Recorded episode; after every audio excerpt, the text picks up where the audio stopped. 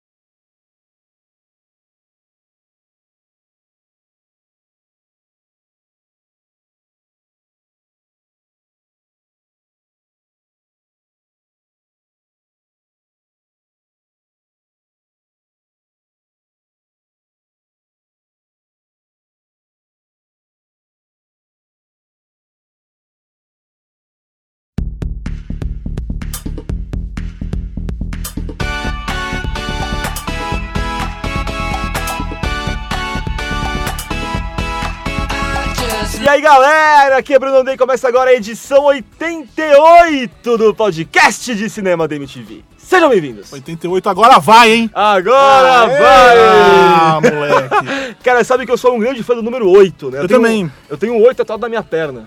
Eu achei que fosse só o símbolo do infinito, É, mas é então. um 8, É um beleza. oito Não, eu também também. sou. É, então. Muita gente, existe um mito sobre o número 8 no Judão. Ah, é? É. Qual que é o mito?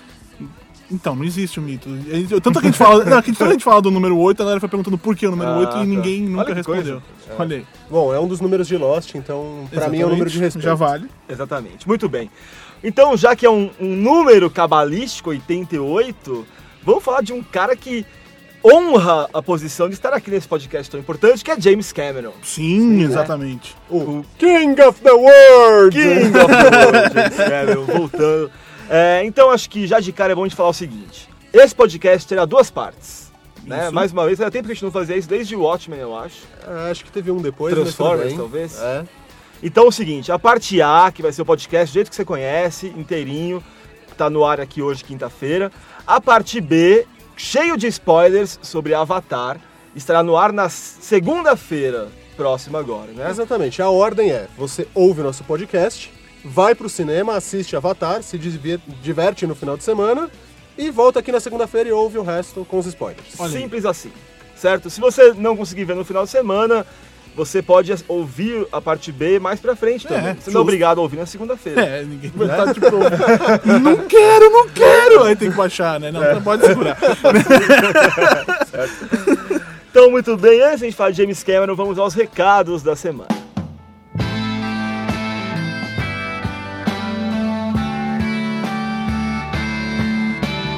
Primeiro recado, relembrando que teremos um recesso, né? Então, Isso. é, teremos a edição no dia 24 de dezembro, conforme vocês votaram. Presente de Natal pros ouvintes. Aliás, isso eu fiquei sabendo quatro dias depois do resultado anunciado. Olha só, Se soube agora, né? Mas é um pouquinho antes, eu fui entrar lá no podcast, no, no site, no blog, e tava lá. Falei, ah, que beleza. que ótimo, né? pô, fiz o Twitter, cara. ah, não vi. Ele não te segue mais. É, dei um follow. Muito bem, o tema então será Preview 2010. Isso. Vamos falar dos filmes que vão chegar por aí que você deve aguardar com ansiedade, como nós Justo. aguardamos. Sim, roer as unhas. Isso. E depois, na semana, no dia É, na semana do Réveillon ali, dia, dia 31, né? Dia 30, 31. É, eu acho que Não é teremos podcast e tal, e lá na primeira semana de janeiro voltaremos com tudo. Olha só. Exatamente. Certo? Sem tema definido ainda. Não, não faz mal, a gente pensa lá na hora. É, mas aí você não vai escolher não, a gente que escolhe. É, Chega de toma essa, mamata. então. E pra falar em você escolher, na sexta-feira, dia 18 de dezembro, tá no ar o glorioso Judão Tiana Awards. pra Aê, você- aê! É, né?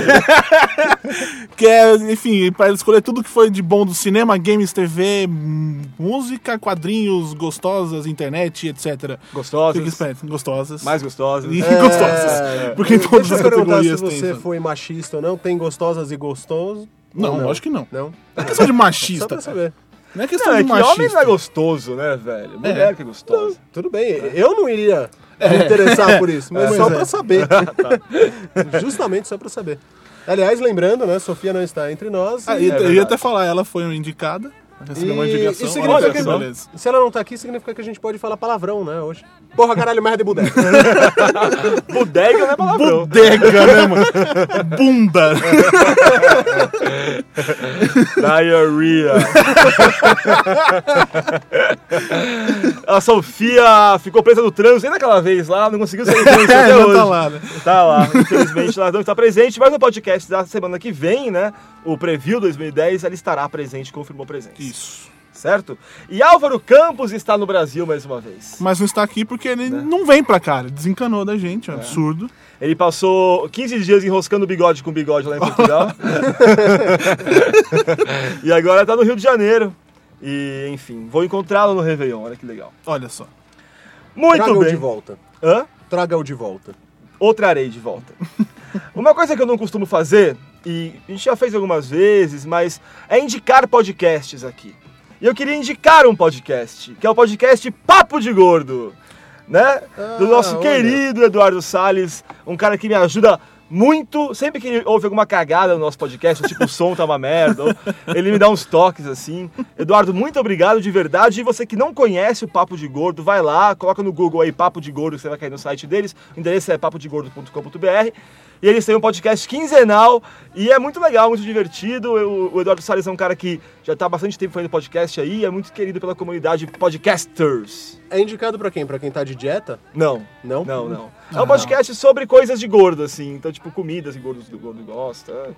Coisas que a gente conhece Comida bem. que gordo É, gosta. Você não fa- É, todas. Acabou o podcast.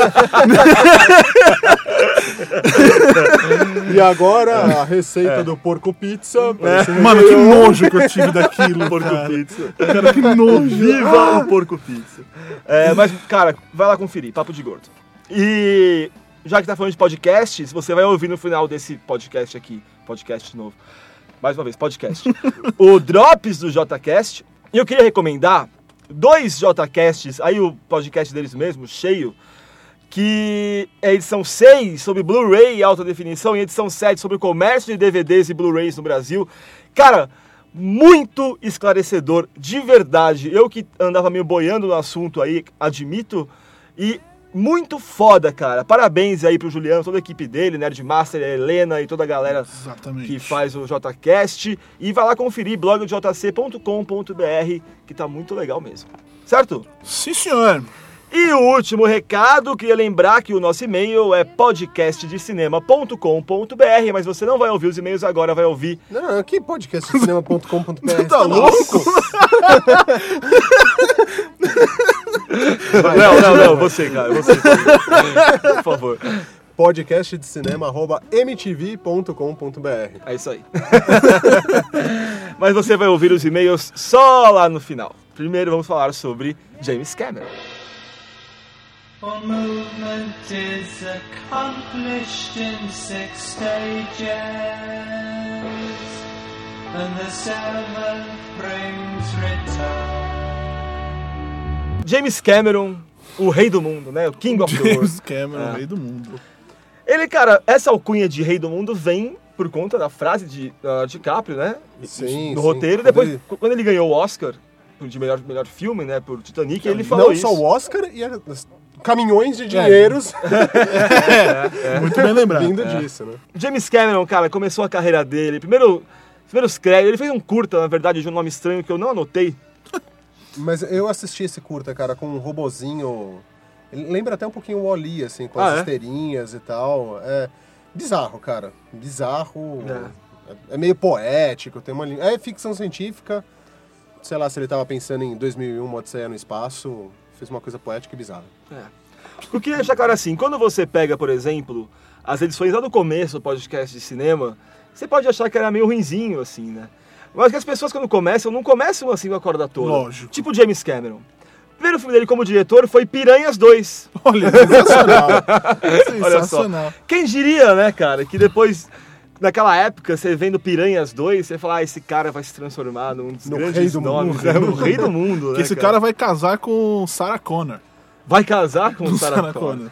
Além disso, em 85, já depois do Terminator, mas a gente já fala Terminator aqui, ele escreveu um roteiro para um filme muito popular chamado Rambo 2 A Missão. que beleza. roteiro é de James Cameron. E a gente vai falar de todos os filmes que ele dirigiu aqui, ou do que a gente pelo menos lembra sobre esses filmes, tipo Abismo do Meio, eu lembro bem pouco, faz muito tempo que eu vi. Mas, Não é dos mais. Não tá no, É. no portfólio, assim, do cara no começo, né? Nas É. primeiras páginas. ele tem uma carreira paralela enquanto produtor. Né? Ele, ele, especialmente documentários e coisas feitas para televisão. Tem aquela série Dark Angel, né? Que é, talvez a coisa mais famosa que ele produziu para TV foi isso. E que reza a Dark é Angel é um spin-off da, da Buffy ou não? Ou não, é Não, esse? não, nada a ver. Não, não, é Angel. Angel é o- Angel. Dark Angel é uma coisa É com a... tipo, o, o Dark Angel é tipo um Alias, não é? Uma pegada meio Alias. Por aí, assim. hum, é, mais ou menos. Era, acho que a primeira coisa que a Jessica Alba fez na vida dela, de- não, depois do Flipper. Que eu lembro direitinho, ela... Depois do quê? Flipper. Ela fez Flipper. Sim. Você nunca viu o Flipper de madrugada na, na Globo? Não, do golfinho? Flipper do golfinho? É, esse mesmo. É com a Jessica Alba? É a versão nova, né? Ela é o golfinho? Fica lá, né? Que beleza, né? Enfim, é uma série que ah, É, foi né? cancelada na primeira temporada, se não me engano. Duas Aí, temporadas Olha aí, teve, é. Uma bosta. Uma bosta. Além disso, ele também ele foi o produtor executivo de Caçadores de Emoção, né? Filme da Isso é foda. Catherine Bigelow, que é ex-mulher dele. Eles eram casados nessa época e ele deu uma força pra ela ali. É um filme muito legal, Foda realmente. caramba. Todos nós gostamos muito. Sim. E ele entrou numas com o Titanic também, né? Além do longa, ele queria muito documentar as imagens do Titanic lá embaixo, assim, ele fez 12 mergulhos até o fundo do mar para filmar imagens que foram aproveitadas no filme também em alguns momentos, serviram para ele estudar, né, o, o- o Titanic, como é que era para reproduzir isso em estúdio. E também gera um documentário chamado Titanic Explorer de 97. Aqui Além- nas locadoras, o pessoal é muito malandro, porque eu já vi o- esse documentário do, do Titanic com o nome do James Cameron super destacado, assim. Você fala, caralho, mas não, não é. Cadê o Leonardo DiCaprio? Cadê o... Titanic Não é- 2, É, Titanic 2. Existe Titanic assim? 2. Que é, na verdade, O a barco mesma. afunda de novo? Não, é, na verdade, é a mesma, mesma história. Óbvio que é a mesma história, mas é com a Catherine Zeta Zeta-Jones. é. Mas eu chamo de Titanic 2. Sim, Sério? sim, é dois. Não sei, acho que é só pra né, vender. Mas é, Passa- no Brasil deve ser. passa no SBT esse filme É, direto. exatamente. Além disso, ele também ele, ele participou como produtor de Expedition Bismarck, que é um documentário sobre o, o outro navio afundado. Achei que fosse sobre a Angela Bismarck. Angela Bismarck. Esse é Alien. Reconstruindo o image de Angela Bismarck. Ghosts of the Abyss. Abyss. Como é que se fala abismo em É o inglês? fantasma do abismo. É. Abyss. Abyss. Ele fez o. É, é um documentário sobre o fundo do mar também. Volcanoes of the Deep Sea. Aliens of the Deep.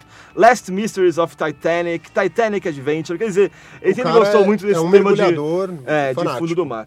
E ele produziu também um documentário que eu gosto bastante, chamado A Tumba Perdida da Família de Jesus. O nome não é Ah, muito verdade. convidativo. É, não, mas é, é bem legal, cara. É bem legal, te deixa com uma pulga muito atrás da orelha, cara. Eu gosto muito dessas coisas que envolvem o, o princípio da era cristã e ele fala, é uma teoria, né, maluca de que Jesus foi casado. Aquela coisa lá que Ah, tá. acabou Dan incentivando... Brown escreve- descreve muito bem nos Dan. Brown com toda a sua, Glorioso, É. Dan Brown. sua coerência científica. Não, mas esse não, cara. Esse aqui tem até um livro que eu também li com o mesmo título, mas é um, fi- um filme feito com arqueólogos, é mais sério, assim. Não é, eu acho que... É, nada disso, assim. É, tem- é uma teoria. é- mas é coisa do James Cameron isso. No Titanic ele, ele mergulha pra ver o. inventa o barco da onde do nada. Foi agora com o Avatar, ele vai atrás. Ele É, é, Ele baseia tudo, não é? É, Não acho o quê. É, ele é bem nerd, assim, a, a, a carreira dele começou, acho que ele é formado em engenharia ou alguma coisa, tipo, nada a ver com cinema, sabe? Nada, Uhum. nada a ver com artes. Era uma carreira mais matemática que ele ia seguir. É, tanto que ele é mais que tudo um criador de, de te- tecnologias, né, cara? Ele inventou. Pra, pra poder fazer Titanic, ele teve que inventar uma câmera que resistia a uma pressão absurda. E ele até fez esses, documentários su- subaquáticos aí pra testar esse, esse equipamento, assim, né? Então, ele criou essa câmera. Avatar a gente vai falar daqui a pouco, É, mas ele criou um monte de coisa. Que, que rolou no Titanic foi uma lente especial que ele, que ele filmou as externas do navio, que era pra não desfocar e não sei o quê. Porque o navio, tipo, eu não sei quanto mede, né? Mas sei lá, um quilômetro de navio.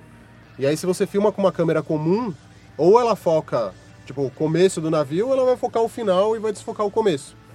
E no filme não, ela parece perfeita, assim, É. foi uma lente que ele encomendou lá. Um dia você ia mostrar um navio de um quilômetro, meu amigo. eu não sei, velho. Eu não sei qual é a- o tamanho do Titanic. E, e em esse documentário reais. de 97, quando ele filmou o Titanic, foi, foram as primeiras imagens do Titanic no fundo do mar. É, né?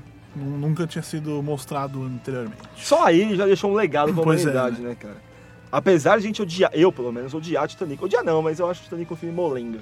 Ah, cara, é aquela coisa, né, velho? É, é um filme romântico. Eu gosto de duas coisas Titanic. Ultra, ultra, ultra super avaliado. Os efeitos, tipo, tudo isso que ele fez. é. E Kate Winslet.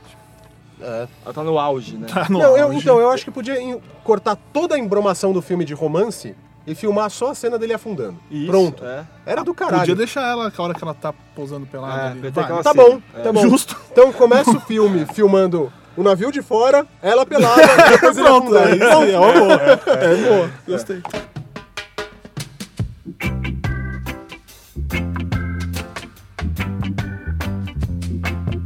Mas vamos voltar lá pra 1984, quando ele colocou no cinema. A primeira coisa, ele é um cara que cria mundos, né, cara? Ele cria realidades, assim. Com o Terminator foi meio isso, né? O Exterminador do Futuro, de 84.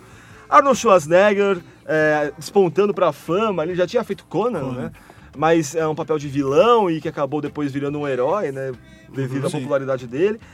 Michael Biehn, que é um ator meio fetiche do James Cameron, quase esteve em Avatar, mas não esteve. E a Linda Hamil- Hamilton, uma das grandes heroínas do cinema mulher, né? Se tornou sua esposa, acho que depois desse filme. Até hoje, do- será que eles Não, já, casados? já separou, separou também. A gente já fez um podcast sobre, sobre o Exterminador, né? A gente já Sim. falou bastante sobre ele. Não tem mais o que falar, porque o filme é foda, ab- absurdamente, assim. Os dois primeiros, né? Depois Sim. ele... E é O- legal o, o primeiro eu acho um bom filme de ação, assim. Ah, cara, eu, Eu acho acho um filme espetacular, Eu acho um velho. bom filme. E eu acho sensacional, vamos citar isso. Como deve ser, em como deveria ter sido em 84 assistir ao, ao Schwarzenegger tirando a pele dele. É, então. Não, cara, os efeitos naquela época... Os Eu fico imaginando do ver aquilo naquela cara, época. Porque pra mim, você vê hoje, puta, coisa ridícula que é, né? É, não, mas... Mas aí você fica pensando, isso eu acho Mas, sensacional. cara, todo efeito coisas. especial, ele fica datado, né? É é impossível Sim. isso, porque Superman, o- Atirando- o filme, era tipo, você vai acreditar que ele está voando. Um cara, não hoje tão em dia datado. você vê aquilo, pelo amor de Deus, Jurassic né? Park, que é, faz tempo pra cacete. E Então, tá aí. eu vou citar uma outra exceção também, que é o próximo filme que eu acho que o André iria Ainda não é o próximo, não. colocar na- Mas... na, listinha dele, que é o Exterminador do Futuro 2. Sim. Que Não, não, mas é, é impressionante datado. como ele fez isso quatro vezes, pelo menos, né? No Terminator 1, com Não, esse uso de 1 é animatrônico. datado. Não, Ele É que datado, você vê que é Hoje em época. dia ele é datado, mas eu tô falando que causou um impacto absurdo Ah, não, isso sim, época. isso sem dúvida. Ele causou esse impacto quatro vezes na carreira dele. Ele causou isso com Terminator 1, com Terminator 2, com o Titanic e com o Avatar agora, Sim. né? Ele é um, sei lá, talvez o maior revolucionário em termos de efeito especial, assim, né? E É, E ele é um cara que ele queria bater George Lucas, era um dos objetivos de vida dele. O filme da vida dele era Star Wars. Olha, como... James Cameron você já bateu, cara. Já. Enquanto É. diretor, É, exatamente. Como cineasta, ele já bateu no primeiro, no Exterminador do Futuro. não, não, no Piranhas 2. já tá você batido. tá né, falando cara? isso de Star Wars, André? não, não. calma Não, lá. como cineasta, o Star Wars é uma, co- uma coisa é você ter uma ideia, criar uma, criar uma história. Outra coisa é você fazer isso no cinema. É só ver os prime- a trilogia nova. Não, É, eu então. acho que ele bateu assim, sem sombra de dúvidas, agora com Avatar, sabe? Que foi, tipo, efeitos especiais muito melhores do que qualquer coisa de Star Wars. O- Mas o é essa coisa de ser 3D da- datado, É. enfim. Bom, enfim. Vamos lá. Uma, uma curiosidade sobre Terminator que a gente não falou. Os produtores eles, quando estavam decidindo quem ia ser o Terminator, né? O cara que. O Schwarzenegger, né? Uma opção seria o O.J. Simpson. O.J. Simpson. Agora, frase dos produtores. Por que, que ele não poderia ser um exterminador? Porque ele é muito bonzinho pra passar por um assassino a sangue frio.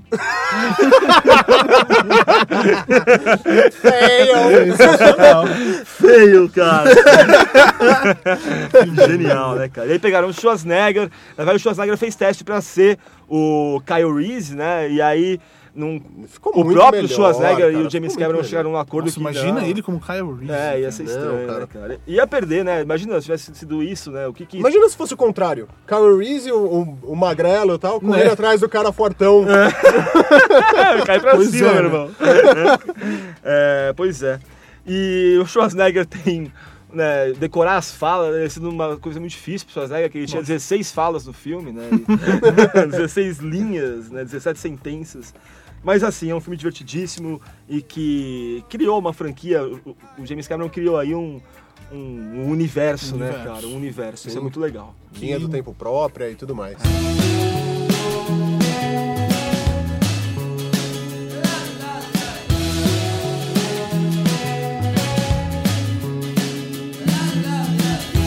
Depois de criar o universo com Terminator Parte 1, ele deu a sua visão de um universo já que já estava meio criado, né? Em Aliens, o Resgate. Na minha opinião, o melhor filme da franquia, assim, da franquia Alien. Gosto, o primeiro, é claro, que é um baita clássico e tal, mas o segundo eu acho que é uma aula de filme de ação feito com. Sim, com, cara. com A cena com o robô gigante lá, com, ou melhor, com a vestimenta gigante, velho, é foda. É É, muito foda, velho. Que é a foda, sequência cara. final, assim, do filme. É absurda, cara. O filme foi um baita sucesso, ele custou 18 milhões, rendeu 131 milhões. E Sigourney Weaver voltando a interpretar a Tenente Ripley, né, cara? Michael Biehn, como eu falei, tá no filme também. Lance Henriksen também, que é um ator que tá em alguns filmes dele, se eu não me engano. Ou não. E o Bill Paxton também tá no filme. No Aliens, a Ripley é resgatada numa nave, né? Depois do- dos eventos do primeiro filme. E vai parar no planeta Alien. Né? Então antes você tinha um Alien na Agora nave. você tá fudido. Você tá fudido. Não é só um passageiro extra, né? É. Não é só um oitavo passageiro. O oitavo é, passageiro. meu, Sabe uma coisa engraçada? Na Hungria, o primeiro filme tinha o nome de O Oitavo Passageiro, dois pontos, morte. Nossa. O segundo filme na Hungria se chama The Name of the Planet, Death.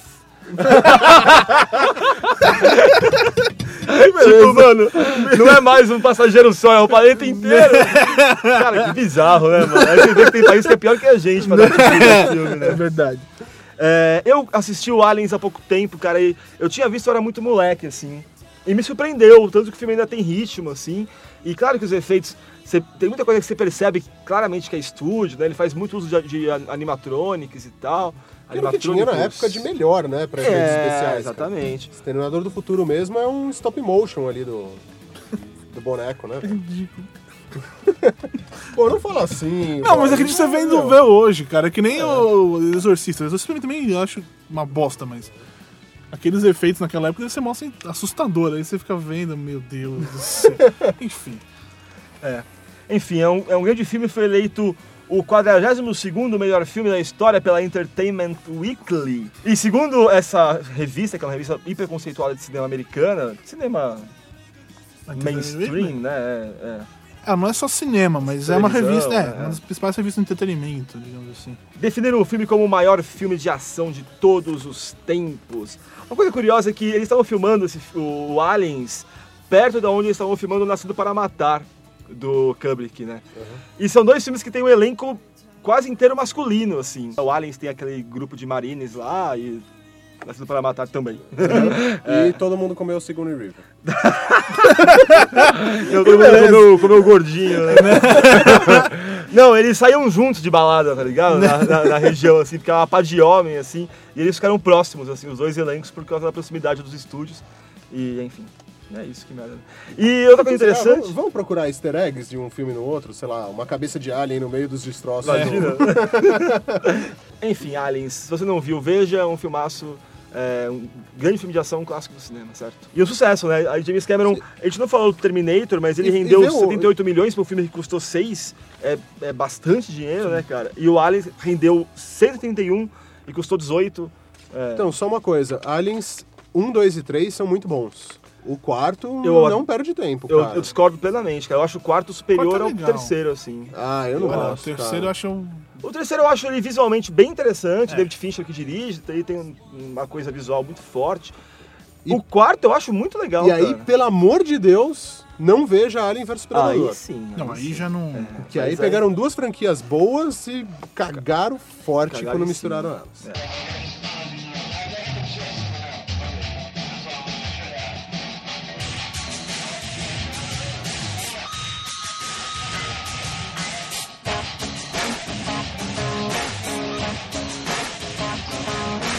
1989, O Abismo do Medo, considerado um fracasso do James Cameron, já que custou próximo de 70 milhões e rendeu 90 milhões no mundo inteiro. É aquele é que se passa no fundo do mar? Exatamente. Eles estão num É um submarino. grupo de mergulhadores que vão procurar um submarino nuclear que se perdeu. Né? Uhum. E aí, lá no fundo do mar, eles entram em contato com uma raça alienígena barra marítima. Aí eu não me tem lembro mais aquela- se eles é, Tem vieram. aquela discussão se são realmente alienígenas ou não. Muita gente defende que não, que são simplesmente seres abissais. Ponto. E não, tipo, alienígenas. Seres abissais. Abissais. É, Então, no abismo, abis... Ah! Mas eles podem ser alienígenas e seres abissais. Alienígenas É, que não, é que eles podem não ter vindo de outro planeta, entendeu? Pode ser só coisas que Entendi. nós da superfície ignoramos. Intraterrenos. Isso. O Tim Maia acreditava em intraterrenos. O Tim Maia acreditava no segredo do abismo. É verdade. Olha aí. O filme tem no elenco a Mary Elizabeth Mastrantonio. É um belo nome, né? Andava meio sumidinha. Hum, bastante. O Ed Harris. Sim. Esse vezes que dá as caras por aí. E adivinha quem mais? Aquele no- cujo nome tá sempre em todos os filmes dele. Michael Biehn. Isso. É, Kyle Reese, né? É, cara, eu lembro. Eu acho assim: O Segredo do Abismo é um filme bastante longo, né? E ele tem um ritmo bem menos acelerado do que os outros Então, ele é um dele. pouco menos ação e mais poesia, assim. É, é o que eu É, lembro uma coisa mais existencialista, né? É, exatamente. É. Aí tem o final, com, sabe, uma revelação alien bonita. Só. Faz tempo também que eu assisti o filme, mas... O mais importante desse filme, cara, é que o efeito especial de CGI que gerou os aliens no fundo do mar é o mesmo efeito que depois acabou gerando o T-1000. Né? É muito semelhante, assim. aquela geleia. É, é, é claro que no Segredo do Abismo esse efeito ainda não estava totalmente é, desenvolvido, né? Ainda tinha coisa para melhorar ali. Você vê, hoje em dia você percebe claramente. O T-1000 hoje em dia você vê e você não, Dá na mesma, Dá cara. na mesma, cara. Dá na É, mesma. dá na mesma. E, ah, e vale ressaltar que por esses efeitos especiais, James Cameron ganhou o Oscar de melhor efeitos especiais no primeiro de sua carreira.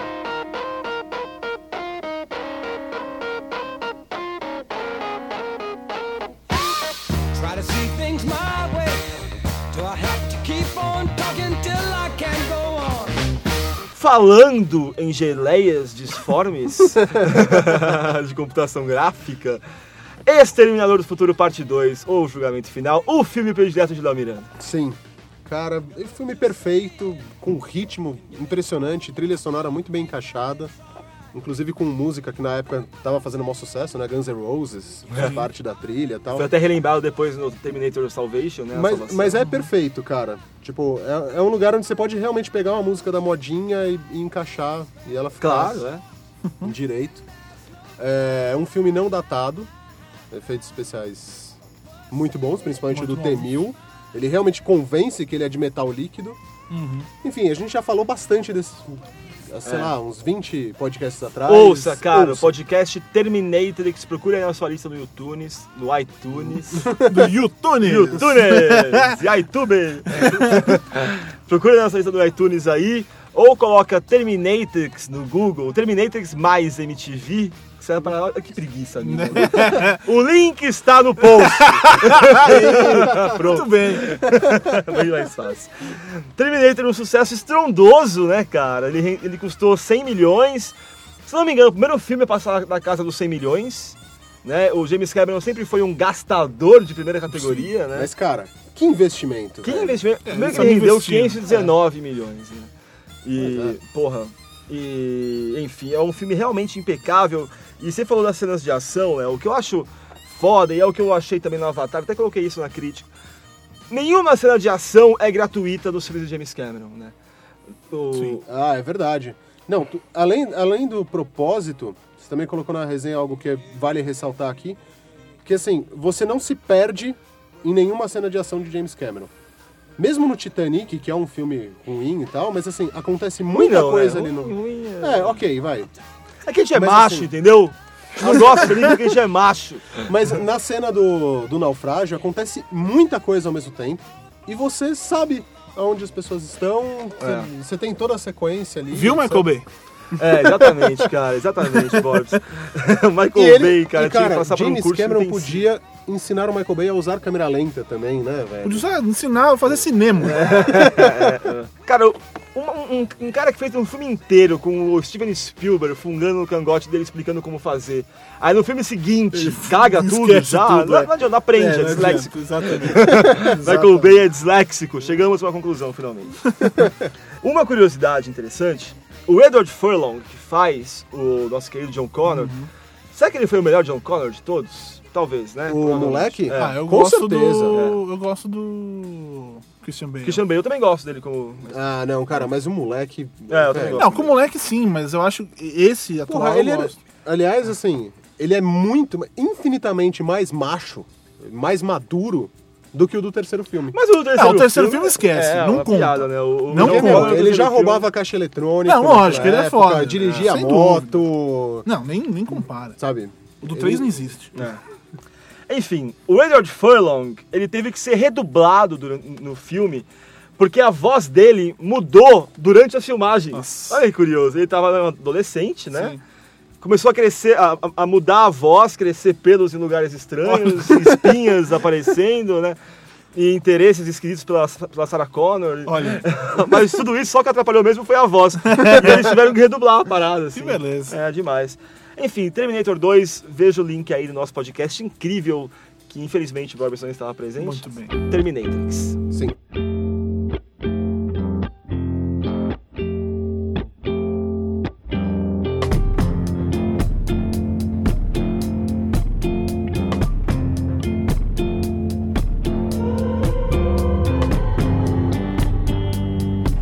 1994, cara. Eu lembro quando esse filme saiu no cinema, esse nosso próximo filme aqui, que ficou uma discussão sobre qual que era o grande filme de ação em cartaz na mesma época no cinema. Velocidade Máxima ou True Lies? Teve essa discussão? Teve. O que, que você acha? assim? Não tem discussão, é True Lies e ponto. Mas Velocidade Máxima é legal pra É caralho. foda, mas não é um filme de ação. Ah, é, como não? Ah, é sim, cara. Ah, é um filme Velocidade tenso, cara. Você fica ali dentro do ônibus. É, não Beleza. tem tanto tiroteio, sabe? Não, um- tem- é. só no final que acontece a ação. True Lies é porra. True Lies é, ação é, do começo ao fim. Sim. True Lies é quase que uma homenagem aos filmes de ação, assim, É. né, cara? É, cheio de o que aconteceria se James Bond estivesse no nosso mundo real? E tivesse uma família? É, É meio que isso, É, né? é, meio isso, assim. O Schwarzenegger voltando a trabalhar com o James Cameron, né? Logo na sequência do Terminator. Mais uma vez encarando um herói, ele, faz, ele é tipo um espião que esconde isso da esposa, vivida estonteantemente pela. Jamie Lee Curtis, né? Tem a cena do, a cena verdade, do script é a coisa. uma Então, das melhores cenas do cinema. ela é velho. estonteante e não ao mesmo tempo, né? Porque, por exemplo, na, na cena antes do stripper, ela chega com um vestido todo, sabe, cheio de frufru, todo Sim. breguíssimo, assim, horrível. Você fala, meu Deus, cara. É, que- é tipo uma dona de casa, É, né? cara, não é nada atraente, tá ligado?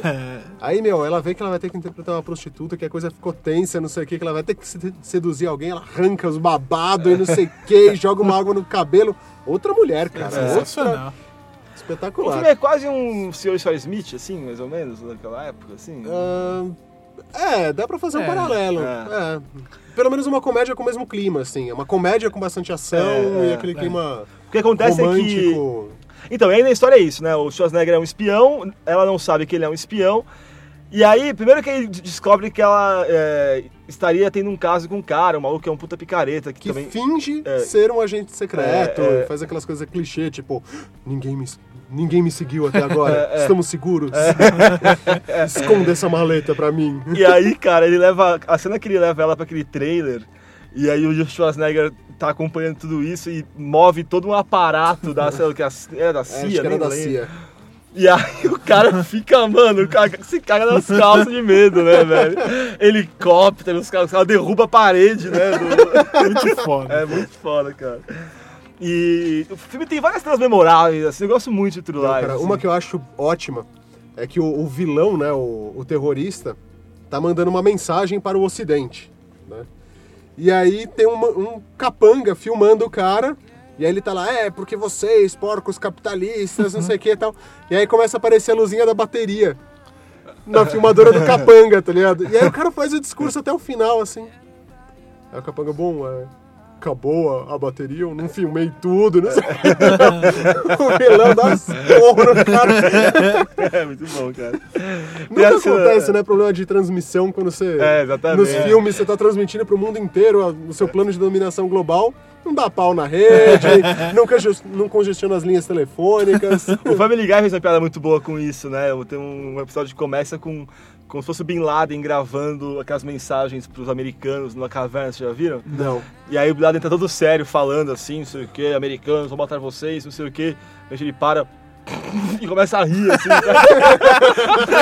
aí ele fica fazendo gracinha, assim, com os caras. Aí, tipo, aí ele tenta falar, aí alguém na produção começa a rir, aí ele para, começa a rir, para de rir, cara.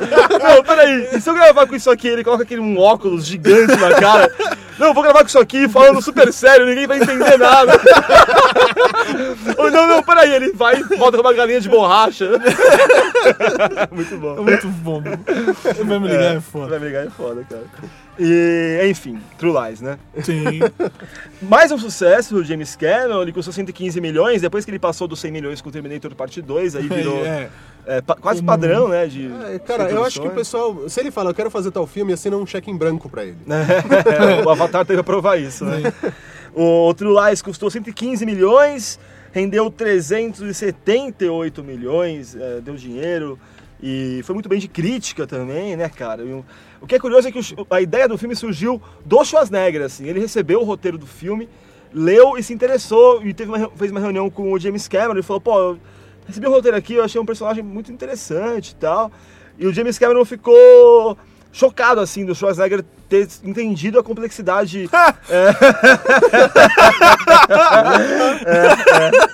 Porra, Soou estranho isso, né? Não que ele ache que o Schwarzenegger é tipo de idiota, mas.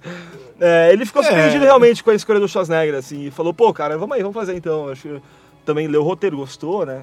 Tanto que é um filme que acabou tendo menos envolvimento na, na produção. Sim. Assim. Eu, queria, eu queria ser um cineasta pra, tipo, ah, vamos fazer um filme então, vamos. E faz. É, mas com dinheiro, né, cara? Cinema com dinheiro deve ser a coisa mais legal do mundo de se fazer, né, cara? Outra coisa, é, o True Lies quase teve uma continuação. O filme estava marcado para ser em 2002, né? Vocês lembram? Ah, Teve que bastante bom que não teve, notícias sobre cara. Não, é mas, mas ainda existe essa história. Mas, velho, é uma história tão perfeitamente fechadinha em si mesmo, cara. Não precisa ter uma sequência, velho. É, até porque a, a É graça do filme é cara. justamente isso, né, cara? A Acabou relação sur- dos dois. Exatamente, acabou essa Ah. surpresa, não tem mais filme. Faz outra coisa. O que o James Cameron, o fato dele ter de- desistido, teoricamente desistido de fazer, ou pelo menos naquela época, foi por conta dos ataques terroristas de 2001. E aí ele falou que é no terrorismo, hoje em dia não dá pra fazer piada com isso, não tem mais graça e tal. E aí o projeto caiu.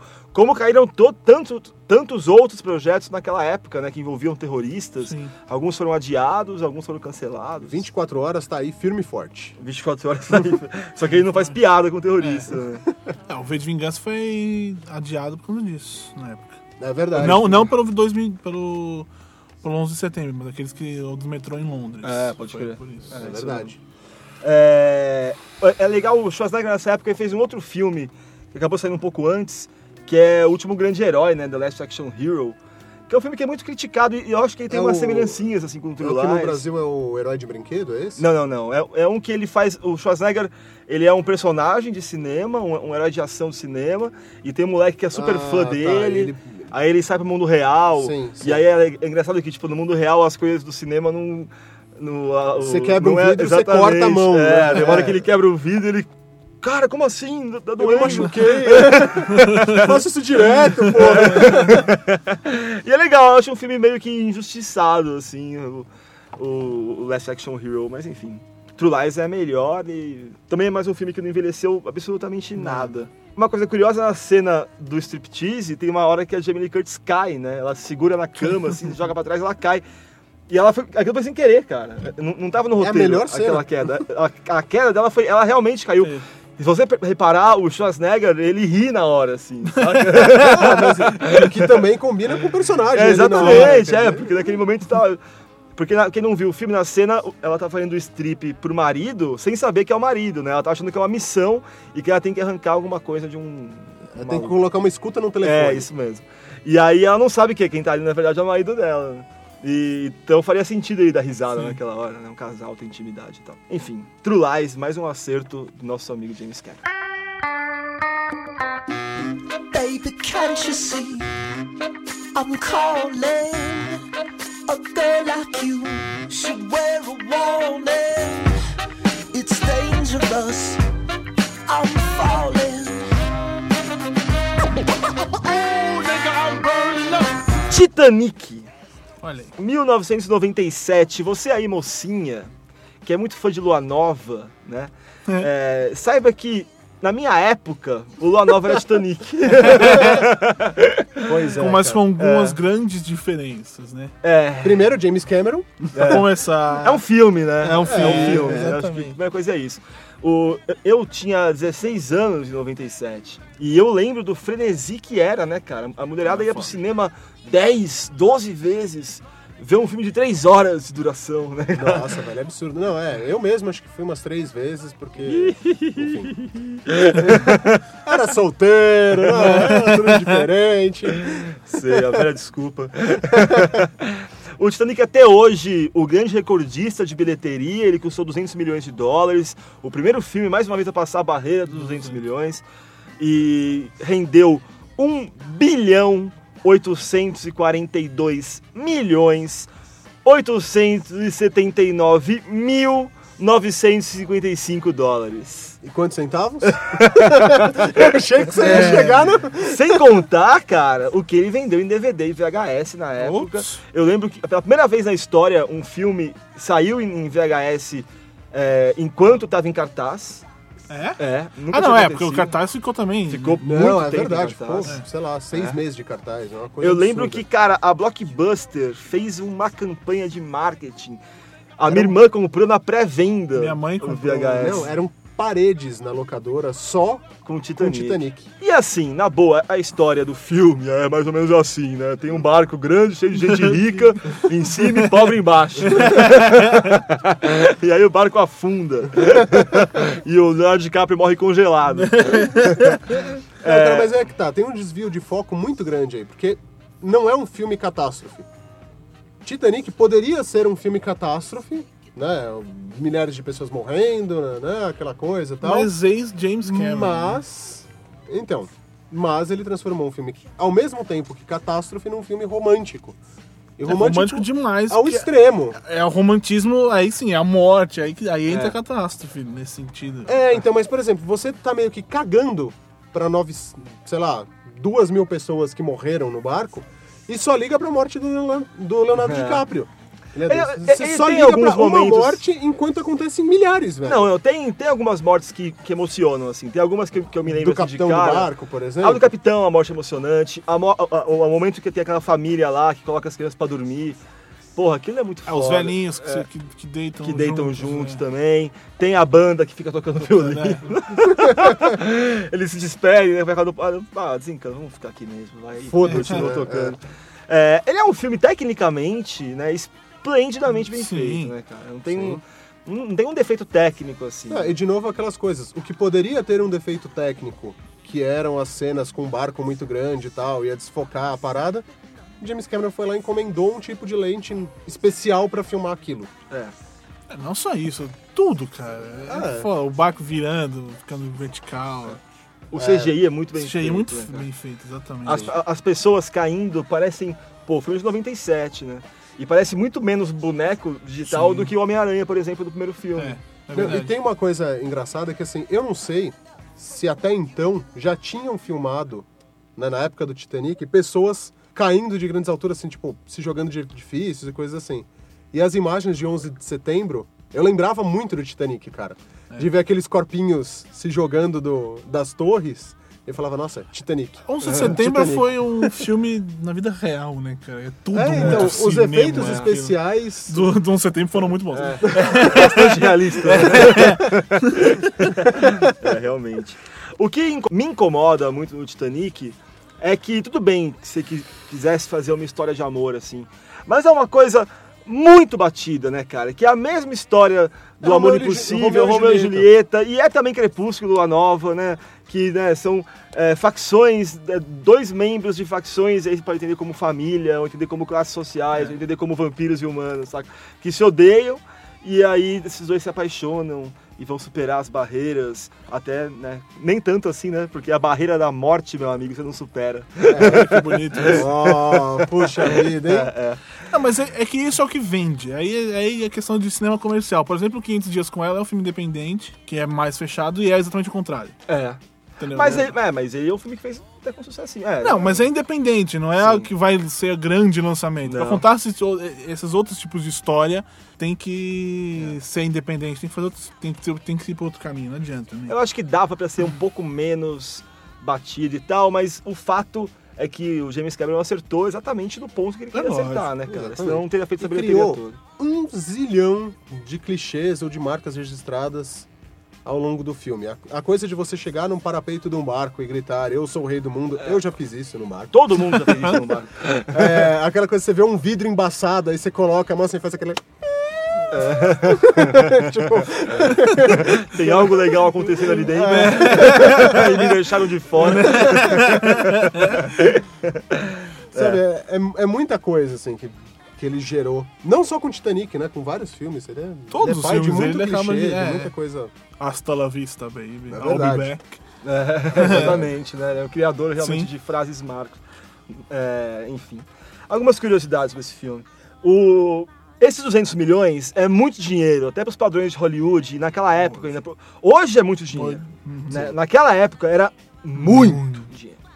E aí, cara, nenhum estúdio queria, conseguiu exatamente, queria exatamente financiar essa parada, porque era muita grana, entendeu? E, e aí a Paramount e a Fox se uniram, tanto que ele é um filme Paramount e Fox, se uniram pra conseguir ter esse dinheiro todo, assim. E foi a segunda vez que aconteceu isso, a primeira vez foi em 95, com o Braveheart, Coração Valente, do Mel Gibson. E ganhou o Oscar de melhor filme. E com o Titanic, mais uma vez, Paramount e Fox se unem pra, dar- pra fazer um filme que, que custa muito. E de novo consegue o Oscar, 11 Oscars, né, cara? É o grande vencedor de Oscars da história, ao lado apenas de Ben-Hur e O Senhor dos Anéis Retorno do Rei. Que é muito melhor que o Titanic, né? Sim. É. É muito mais direcionado para o nosso público. E eu Pronto. considero ainda Senhor dos Anéis um filme só. Eu também, eu também. Vai milhões de Oscars. Assim. É, é verdade. É, um, é, um- É, tanto é que é eles, bom- não, eles é, não premiaram nenhum dos outros pra premiar no terceiro. Tá. Senão ia ter que ficar premiando toda hora as mesmas coisas e por aí vai. Aí no Exatamente. terceiro, pá, aí premiaram. Dá todos, né? É. Agora, uma coisa interessante. Isso é bem interessante de verdade, eu não sabia. Quando o James- o James Cameron é, escreveu o filme, a ideia era que fossem dois personagens que não existissem, né? Du- Duas pessoas fictícias, porque o Titanic é uma história real, todo mundo sabe disso. Sim. Não sei se todo mundo sabe, todo mundo sabe disso. Eu Deveria espero saber, que né? sim. E aí, cara, ele criou esses dois personagens, que era a Rose e o Jack Dawson. O, a Rose, vivida pela Kate Winslet. É, Excelente atriz, né? Tava começando ela a é- carreira ali. Sim, muito boa. Não sei se foi a estreia dela, mas. Não, não muito foi a estreia dela, mas ela foi o, o principal papel dela na. Vamos fazer um. é, a estreia dela foi com, a- com Abas Gêmeas Peter Jackson. É. Vamos fazer um segundo momento Family Guy aqui? Tem Vamos uma lá. piada de Family Guy. um episódio, é o episódio 100, inclusive, que o Stewie mata a Lois, chama o episódio. Sim. E aí tá o, o Peter e a Lois num barco. E, a- e a Lois faz a piada, né? Ah, eu tô me sentindo. I'm the king of the world. Ela fala, tô me sentindo igual aquela menina, aquela mocinha do, do, Do Titanic. do Titanic. Aí o Peter, não, Lois, não era uma moça, era um cara. Aí ela, como assim? Não, era uma mulher. Não, Lois, era um cara. Era o, era o Philip Seymour Hoffman. Que mancada. Era o Philip Seymour Hoffman. Enfim, voltando. E aí ele criou esses dois personagens fictícios. Acontece que depois que o roteiro estava pronto e o filme estava sendo filmado já, descobriram que tinha um Jay Dawson no, no- no navio, cara. Que tinha morrido no navio. Não era Jack, o nome dele era Joseph Dawson, um cara nascido em setembro de 1888, olha quanto oito, Olha aí. em Dublin, na Irlanda, e morreu no desastre, foi enterrado depois no Fairview Law Cemetery, na Nova Escócia. Não, não, não. Não deve ter sido enterrado lá. Ele deve ter. Enterrado na Nova Escócia. É, devem ter enterrado o documento dele que encontraram ali. Ah, cara. sei lá o que enterraram dele. Se o cara morreu no Titanic, ele tá no fundo do mar, né? Não, alguma coisa acharam, né? Alguns corpos foram encontrados. né? Bom, tá. Não lembra os barquinhos chegando, aquele monte de corpo? Ah, é assim? verdade. É, Será que caras- enterraram aquilo ali? Deixa Eles eu... boiam, né, cara? Não, não pode deixar pros tubarões, velho. Ah, deixa Ah, aí, não, mano. tenho nojo. Defunto. Eram outras épocas. cara. Eles estavam conservados no frio, É. cara. Não tinha nem cheiro. Enfim, o fato é que o, o túmulo desse Jay Dawson, hoje, que é o túmulo de número 227, é o mais visitado do cemitério, cara. As Olha aí. pessoas vão lá pra ver o túmulo do cara só porque ele é um homônimo do. quase um homônimo. É. Quase É homônimo. o J ali que é. Bizarro, né, cara? Foi bizarro. Tá vendo o fã de Lua Nova? É só você que é bizarro. Os fãs de Titanic também eram bizarros.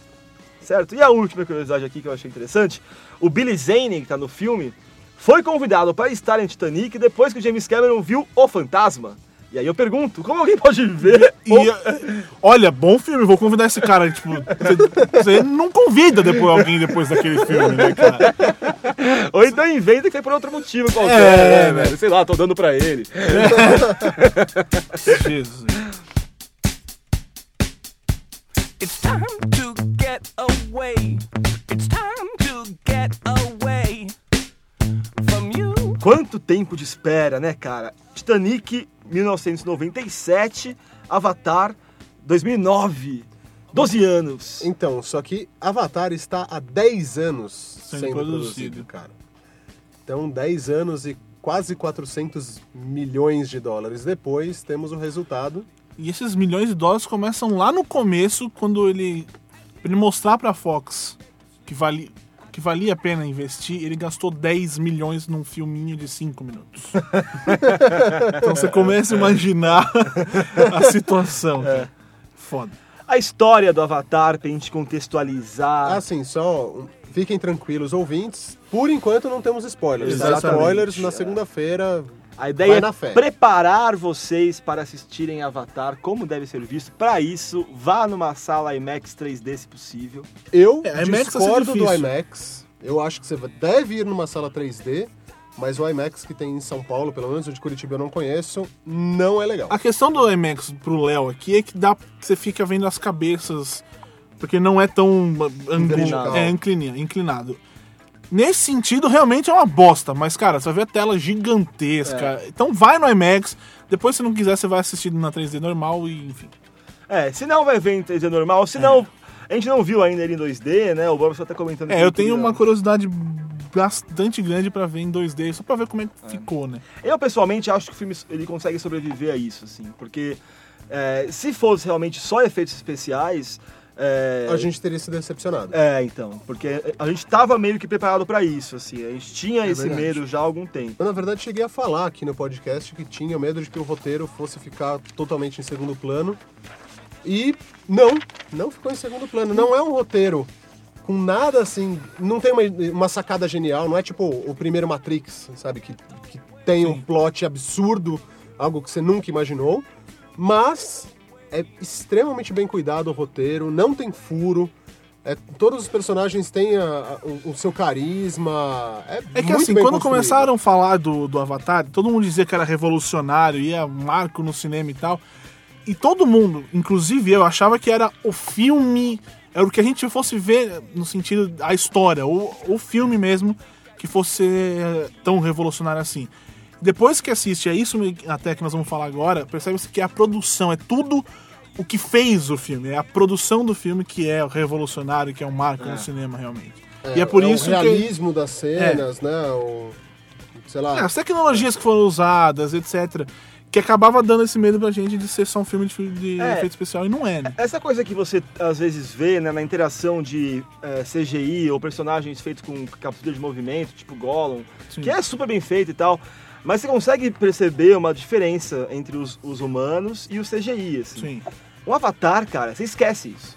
Não tem diferença, né? O, o grau de realismo do CGI é maluquice, né, cara? Absurdo. Exatamente, cara. Você tem, você tem cenas em que os dois ou se abraçam, dão a mão, tipo, um bate no outro e tal, que não, não tem como, velho. Você- acha que aquilo existe. É. E eu imagino que não é uma coisa datada do tipo, ah, daqui a 20 anos a gente vai olhar e vai falar, ai, que bosta, Avatar, né, né, não convence os efeitos. Eu acho que esse é um novo Exterminador do Futuro 2 nesse sentido. É um filme que vai passar 20 anos e você vai continuar acreditando naqueles efeitos Fora especiais. que é o que é aquela frase idiota de estar à frente do seu tempo. Esse é um filme, velho. Não, mas é, é um filme que ele tá começando agora já mostrando como vai ser o cinema daqui 10 anos. Sim. É. Ele tá hoje já mostrando e é por isso que é essas coisas todas. É, até porque, cara, não é todo mundo que vai ter dinheiro pra fazer isso. né? Sim. né? O, o orçamento do filme se falou em 500 milhões de dólares, É. né? O, o- Então, tem oficialmente lugar- é é, 300 milhões. Exatamente. Tem lugar que fala de 300 milhões, outros 400, 500. É. né? Eu, eu fico com a média, 400. A real, cara, é que é uma aposta gigantesca, né, da, da Fox. Aliás, um filme que vem salvar a lavoura da Fox, provavelmente. Porra. A Fox vem muito mal, tanto de bilheteria quanto de qualidade dos filmes. Saiu o Quarteto Fantástico, que não nos Wolverine. deixa mentir. Wolverine, por exemplo. Né? Agora, vamos falar um pouco da história do filme, Sim. a galera se contextualizar. A gente encontra o nosso querido Jake Sully. Ele é um mariner, certo? Um, que- Fuzileiro. um fuzileiro do, do exército que tá é, paraplégico, Sim. certo? Ele é mandado para Pandora. Pandora é um planeta localizado a 4,4 anos-luz do- da Terra. Olha só. Na verdade, Olha não é só. um planeta. É a lua de um planeta. É uma lua de um planeta É. gasoso. É, exatamente. Isso aí. É, aparece isso no filme, bonito, né? O céu de, Ava- de Pandora é muito bonito. É. O céu de Pandora é muito bonito. e aí o que acontece? Pandora tem um minério, eles falam o nome, o nome do minério, Não você faço lembra? ideia. Psh, X, a gente Não. vai chamar ele de minério... Adamantium. Adamantium. boa, boa. Pandora é um planeta muito rico em adamantio. Aí, cara, os humanos descobrem que o adamantio vale muito dinheiro. Muito. Vale Muito. 20 bilhões o quilo. Isso. O que acontece então? Vamos para Pandora retirar esse adamantium de lá. Então existem já no começo do filme já existe isso, né? É, Os mineradores. ali, usinas, né, pesquisadores, mineradoras estão lá retirando adamantium. Acontece que a maior reserva de adamantium de Pandora está embaixo da onde moram, é, onde mora uma tribo, os Navi, né, aqueles seres azuis, é, muito simpáticos, né, Smurfs vitaminados. É, então precisamos realojar essa galera de lá, porque queremos tirar o adamantium de É lá. como tirar os árabes para pegar o petróleo. Exatamente. Sim. E aí, os Navi não querem sair de lá, porque lá é um lugar sagrado. Léo, repita essa última frase. É como tirar os árabes para pegar o petróleo. É, não é à toa que né, o, o filme realmente tem uma analogia muito forte, não só com a questão petróleo, mas com a questão do imperialismo, do colonialismo, do extrativismo, quantos ismos, né? E aí, assim, então beleza, então E precisamos tirar... um- lembremos que esse filme começou a ser produzido em 99, ou seja, antes de 11 de setembro, antes da guerra do Iraque, antes disso ficar tão em voga É, quanto hoje em dia com, sei lá, é muito antes dos documentários do Michael Moore. sim, né? sim. Essa consciência que, ele, que ele coloca é tão evidente no filme. E aí, assim, então a gente tem. É, tá lá os navios, precisamos tirar os caras de lá, só que eles não querem sair. Então, eles criam é, avatares. E aí, no conceito de internet mesmo, assim, é um personagem, uma, só que físico, né? Que é um tipo um cruzamento navi e humano. E esses personagens conseguem respirar e conseguem viver em Pandora, vale dizer isso. As pessoas, os humanos não conseguem respirar em Pandora. O ar de lá é é, muito tóxico. é tóxico, você morre em Quatro, Quatro minutos. 4 segundos. minutos. Ah, não é 4 segundos? Quatro minutos. Ah, 4 minutos. E aí, o Jake Sully, ele é convocado pra esse, pra esse projeto. Na verdade, era o irmão dele que ia fazer, mas aí o irmão dele se fudeu e ele que teve que ir. Teve que não, né? Chamaram ele porque É, era é que geneticamente assim, mais parecido. Exatamente. O, É irmão gêmeo. É. o, O esse- Avatar. o Avatar, ele é feito metade do DNA alienígena e metade do humano, só que é de um humano em específico. Sim. E esse humano consegue controlar o corpo que tem a metade dele do DNA. É, isso aí. Por é como isso se que- fosse a senha pra você entrar no. Olha que bonito. Exatamente. É o password pro Avatar. Exatamente. É isso daí. E aí, e tem até um, sei lá, uma análise que eu fiquei pirando lá na hora, que ele é o avatar do irmão dele já. Sim. Né? Ele, ele- ele é o avatar do avatar, do avatar, do avatar, do avatar, do avatar, do avatar, do avatar, do avatar, do avatar, do avatar, do avatar. e assim recursivamente. Então, por ser irmão gêmeo, mesma cadeia de DNA, ou sei lá, há discussões que dizem que não, mas enfim, pelo menos a mais parecida e ele É.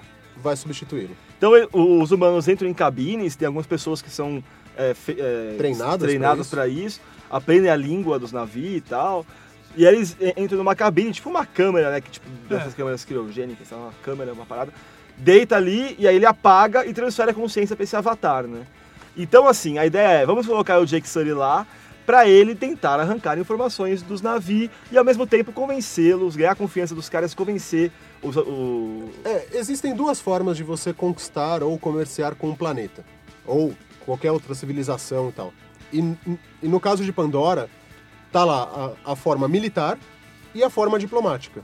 E as duas estão lá tentando a mesma coisa, tentando que os navios se mudem de cima da reserva para eles poderem explorar. É, só que a forma de- a diplomática não existe exatamente, né? Ela existe, não. A missão. Existe até aonde Na durar teoria. a paciência dos militares. Não, é, não, mas não só isso. Mas, por exemplo, a, a personagem da, da Sigourney Weaver, ela não tá nem aí, ela não quer tirar os caras de lá, ela quer, ela quer Ela quer pesquisar. estudar. é, ela é Ela tá pela ciência, exatamente. É, isso, é nesse sentido. Então, Os mas- militares, sei lá, inventaram essa diplomacia, só que não rola.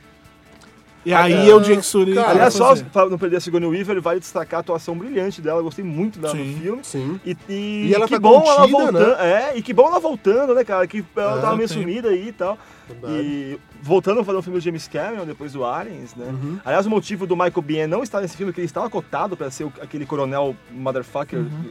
E ele não tá porque chegou a ser, né, a conversarem e tal, mas James Cameron achou que era muita referência de Ah, Alien. E por ser um filme né, com aliens, Sim. aí achou melhor É. ficar de fora. E cara, que papel acertado também desse coronel. Qual que é o nome do coronel? Você lembra? O, o Tá aí coro- na sua cola? Coronel Miles Quaritch e o ator é o Stephen Lang. Meu, espetacular, Espetacular. esse personagem, velho. É. Acho, que ele é, acho que ele é um coronel tão fodão quanto o treinador do. Ele é, é, do. nascido, nascido pra Nascido para Matar, cara. É, Foda, o Muito cara. bom mesmo. É um ótimo, Foda, um velho. ótimo vilão num ano que tivemos um grande vilão, que foi o Hans Landa, né? Sim. Pelo menos um, né? Mas um que Sim. E. Mas eu queria destacar muito. Vamos acabar a história, vai. Ué. E aí, enfim, é, e aí, mas, é- mas é isso basicamente, Sim. né? Então, É, mais e aí todo é mundo spoiler. sabe, não, todo mundo sabe que lá em Pandora o Jake vai conhecer uma garota, a Neiri- Neytiri, que é Navi, e os dois vão se apaixonar. E eu fiquei muito, muito contente pro James Cameron não, não, Não é o foco, não é, é, não ancorar, né? Ele, ele- É. O, o Titanic me incomoda talvez por causa disso, assim. O filme é muito ancorado no romance dos dois. Exatamente. Esse o daí Avatar é não. passando. É. E legal, e, e tem, tem um romance Titanic é tão ancorado que funda. Afundou.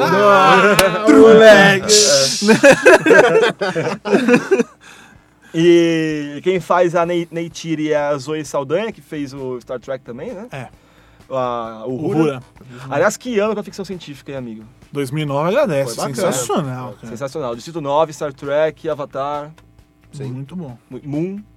Não vimos É, ainda, mas tá- vimos- estão todo, tudo todo mundo ser bom. elogiando. Sim. Muito bem. é, E aí, sobre a história do filme, acho que não vale a pena contar realmente mais que isso. Não é um filme de grandes surpresas, mas é um filme de muita força, né, cara? Ele te Sim, os envolve. personagens são muito bem feitos, são muito bem construídos, são realistas, as emoções deles. Exatamente. É, você sem- se sensibiliza demais com todo mundo.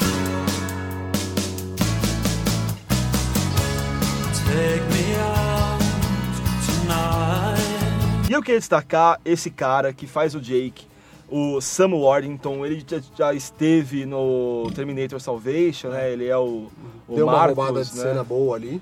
Ele, cara, tem um nome pra você ficar atento hoje no grande cinema, cinema mainstream, é esse cara, assim. Porque ele consegue aliar muito bem, assim, o lance de ser um, um durão, um motherfucker, um herói de ação, realmente, e também ser um grande ator, assim. Sim. Ele realmente é um grande ator, né?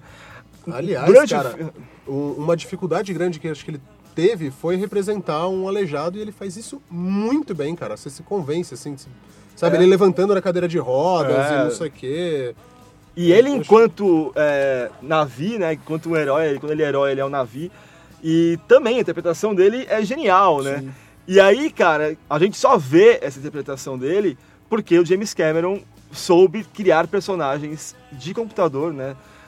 De forma grotescamente realista. Muito foda. Muito se falou sobre o James Cameron ter criado é, tecnologias para fazer esse filme, assim. Então eu queria falar exatamente o que, que é isso, o que, que ele criou e para que, que serve o que ele criou. É importante, né? Primeira coisa, cara, atualmente tem essa técnica chamada captura de movimento, motion capture.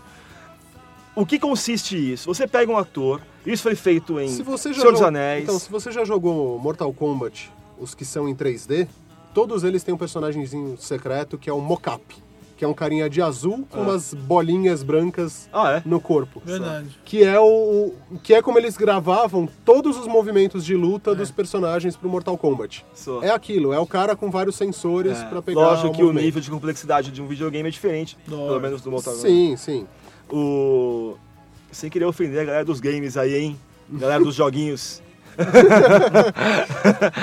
Então, e aí, cara, você pega um ator, o- o- foi feito isso com Gollum, feito isso com King Kong, né? ah, e vai dizer quem faz, quem cuidou dos efeitos especiais do Avatar foi a UETA. UETA Digital, empresa de Peter Jackson, fazendo um trabalho brilhante mais uma vez Espetacular. né? Então, foi feito assim com o Gollum, foi feito assim com o King Kong, foi feito isso nos filmes do Robert Zemeckis, né? O Expresso Polar, Beowulf e os Fantasmas de Scrooge. Deve ter mais coisas por aí. né? Sim. Sim. Então, e o que- como, é, como é que funciona? Você pega um- o, o ator, ele atua realmente num espaço chamado de volume, é um espaço de cena onde é um, né, um espaço literalmente dentro de estúdio onde ele pode circular, onde ele pode atuar. E aí você coloca um macacão nele, cheio de pontos de informação. Esses, esses pontos, esses sensores, transmitem informação para o computador que interpreta isso e né, interpreta os movimentos do ator e É, pega a transforma isso- coordenada, tipo é, um GPS em 3D, é. vai passar essas informações pro, pro bicho se mexer igual. E no rosto dos atores também era assim, eles, ele usava uma máscara com vários pontinhos e aquilo pegava a expressão facial dele. Isso é uma coisa que incomodava o James Cameron já. Se você for ver o Expresso Polar, o próprio Beowulf, o Fantasma de Scrooge eu acho um pouco menos, assim. Mas você percebe que os personagens parecem bonecos. Sim. Especialmente o Expresso Polar. E aí, assim, também tem que ter um ponto que a gente tem que ponderar, que o Avatar, os personagens digitais não são humanos. Eles são alienígenas. Então é mais fácil você aceitar, né? Cara, É, ou é- ou mas- pelo menos é mais difícil você estranhar, saca? Tá, é, mas é que assim, as expressões ali são humanas. Porque eles são humanoides. O que eles têm é o nariz um pouco mais chato e são pintados de azul. É, tem- Mas assim, as sutilezas de olhar, de movimento de boca, sabe? É. Essas coisas estão todas lá. Porque assim, aí o James Cameron, pra isso, pra ter essa, essa, essa autenticidade nas expressões e tal, ele criou uma parada que é tipo um capacete que os atores usavam, com uma câmera especial filmando só a expressão facial dos atores. Olho, boca, tudo. E isso, e essa câmera conseguia transmitir as informações pro computador sem o uso de sensores colados no rosto. Isso deu uma, uma qualidade pra parada que é realmente impressionante, assim. Sim. Além disso, ele criou uma parada chamada câmera virtual. Olha que nome complexo. É. né? Virtual camera. Olha talvez. só, hein? O que, que era isso? Ao mesmo tempo que assim, quando você quando você está filmando, por exemplo, o Gollum em Senhor dos Anéis, o Peter Jackson ele via no monitor o Andy Serkis, que é o ator que fazia o Gollum, é, atuando ao lado dos, do Frodo, do Sam e tal. Ele não via o Gollum, ele via o Andy Serkis com um macacão cheio de pontinhos. O James Cameron, é, eu acho que não foi ele que criou isso, mas ele encomendou, ele visualizou, ele é, é, idealizou Sim. Sim. uma câmera especial que ao mesmo que ela já ao mesmo tempo que ela filma, ela transforma aquela imagem em tempo real na imagem do personagem 3D, do personagem Navi. Se você tem um- uma webcam no seu computador, procura na internet por realidade aumentada e aí você É, vai saber o que. Mais tipo, ou menos. Mais, ou mais ou menos o menos, que, que é. é essa câmera, entendeu? É. Muito provavelmente você vai ter que imprimir algum, alguma coisinha, você bota na frente da sua webcam e aquilo é usado como referência para projetar uma parada em 3D. Então é isso que ele usou no cinema. E isso, cara, é muito impressionante, né? Porque ele consegue ter uma ideia muito mais Exatamente. É, de enquadramento, É, etc. Fica perfeito, né, cara? E além disso, Você não vai ter é, distorções igual no, no King Kong, isso é muito gritante, velho. O King Kong muda de tamanho. Tem é que ele cenas... fica nervoso, ele cresce. né? Não, cara. Na- Quando eu assisti isso no cinema, eu não tive essa impressão. Em que casa, você falou a verdade. em casa que você tem mais tempo, sei lá, você achou estranho uma cena, você realmente volta tal. Tem cena em que é, assim, a, a loirinha lá cabe na palma da mão dele e sobra só a cabeça e o pé pra fora. Tem outras em que ela, sabe, é maior do que, do que o braço dele, quase. Ele, ele troca de tamanho, acho que muitas vezes por causa disso, né? Porque você não tem essa referência na hora de filmar. É. né? Aí você vai fazer um enquadro. Já, já filmou o enquadramento todo e vai cortar a cabeça do King Kong porque ele não cabe né? É, pode crer. ali, entendeu? Mas King Kong é um filmaço, né? Sim. É um filmaço, caralho. é um filmaço. E outra coisa que essa, essa mesma câmera fazia, faz, agora outros cineastas pelo mundo poderão usar, graças ao James Cameron, ela consegue trabalhar com um volume maior. O espaço que os atores podem atuar, né, o espaço de estúdio que eles atuam, ele, essa câmera consegue fazer isso num espaço maior. Então ele pode aumentar esse volume. Volume é como se chama esse espaço. Ele, po- ele conseguiu aumentar isso. Então ele conseguiu colocar, tipo, cavalos em cena, entendeu? Cavalos que iam virar aqueles bichos né, do Avatar. Isso é muito foda, né, cara? Sim. É. E outra coisa que ele inventou foi um novo tipo de câmera estereoscópica, que é a câmera 3D. Ah, tá. Que na verdade são duas câmeras lado a lado para simular seu olho esquerdo e direito. É. Essa câmera se chama Fusion Camera, foi criada especialmente pro filme. Eu não sei exatamente como que ela funciona, como que ela atua. O que eu sei é que realmente o 3D que você vê em Avatar é muito diferente do 3D que você viu em filmes live action, especialmente, né? Não é um 3D forçado, eu diria. Um 3D. Parece que as coisas têm volume, né? É, exatamente. É. Parece que aquilo é. É que geralmente 3D que a gente vê é aquela coisa que o cara coloca o dedo na sua cara, taca. Tem uma, uma cena só que tem uma coisa que voa na cara no filme. Mas, tipo. Mas, por exemplo, a cena de fogo, tem algumas cenas de, de fogo ali, que você Então. percebe o, o 3D, tipo, o fogo é cheio. É nisso que eu tô dizendo. Ele não é um fogo, tipo, ah, sei lá, uma, tipo duas camadas sobrepostas Sim, fazendo é. fogo. Não, o 3D entendeu? não é exatamente uma pessoa num lugar e, e o- a parede dela lá longe, um negócio que se aproxima de você. É um 3D, é um ambiente. É um é. ambiente, exatamente, é, volume mesmo. E por isso que essa ideia de, de imersão, que muito se falou, que o James Cameron buscava, e por isso que é importante você ver em IMAX, assim. É uma pena realmente que o mais próximo disso que a gente consiga é o IMAX aqui de São Paulo. Não sei como é que é o de Curitiba, É, também não, não sei. mas não é o ideal, né, cara? Não é o IMAX ideal. Não, eu concordo que a tecnologia certa pra ver isso é o IMAX. Mas o IMAX que a gente tem, eu sou contra, eu não volto lá.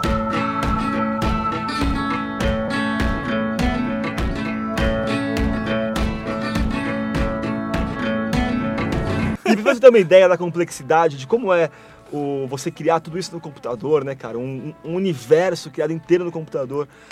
A UETA, cara, utilizou um petabyte. Um peta. Petabyte, que São significa mil terabytes. Nossa.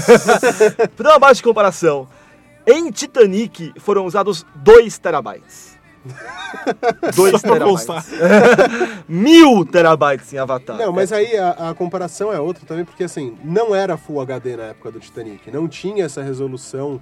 Não, cara, não. Lógico que tinha. Cinema é cinema, Cinema é cara. cinema. Não, não, não. Não, não, não, mas a resolução hoje que se trabalha no cinema é muito maior. Não, cara. Película é película, meu irmão. Não tem essa. É o mesmo- Não, não é tamanho. película, é digital, cara. Se fosse película, não usava, usava zero kbytes. Acho que não. Lógico que é. Não, O eles filmam o com é película. película. Eles filmam bem, com mas película. ele tem que passar pro digital pra poder Digitaliza, CGI. seja lá o que for. É, não, Sim, mas... mas a- a resolução é diferente, cara. Não é. É Cara, mesma sabe o que não é? Se você pega os filmes clássicos, tipo, sei lá, Intriga no- Internacional do Hitchcock, filmado em película, se você for, for fazer esse Blu-ray pra definição mais power do mundo hoje, você consegue, É porque tá tranquilo. lá, cara. Por isso que eles estão relançando, lançaram em DVD e por isso que eles estão começando a lançar. E isso, em ó, sabe Blu-ray. aonde? No JCast! Olha aí. Você. Tá aqui, senhor Leonardo. Obrigado, Juliano! Não. Mas ainda assim, Não, mas não é. canais de áudio, por exemplo, naquela época não tinham Áudio, tantos talvez. canais de Áudio, áudio. tudo bem. Isso consome kbytes, cara. Tudo bem, mas mesmo assim. Não, É, o- vamos não é outro né? patamar. Enfim, a gente tá falando do Gollum, assim, o, o James Cameron demorou esse tempo todo pra fazer Avatar, porque ele queria realmente que tivesse tecnologia pra isso. E o start na cabeça dele, do tipo, beleza, a gente falou que desde 99 estava sendo, sendo produzido, mas tipo, pré-produzido É. e tal. O start foi ver o Gollum em Senhor dos Anéis das Duas Torres, e ele falou, é possível fazer, saca? Dá pra fazer, vamos fazer. E então... Não, Vamos lá. Não à toa que ele foi né? Né, é, Agora vai, né? É, agora vai. não precisava ter que aquele agora vai forçado. Coube direitinho, é. olha só.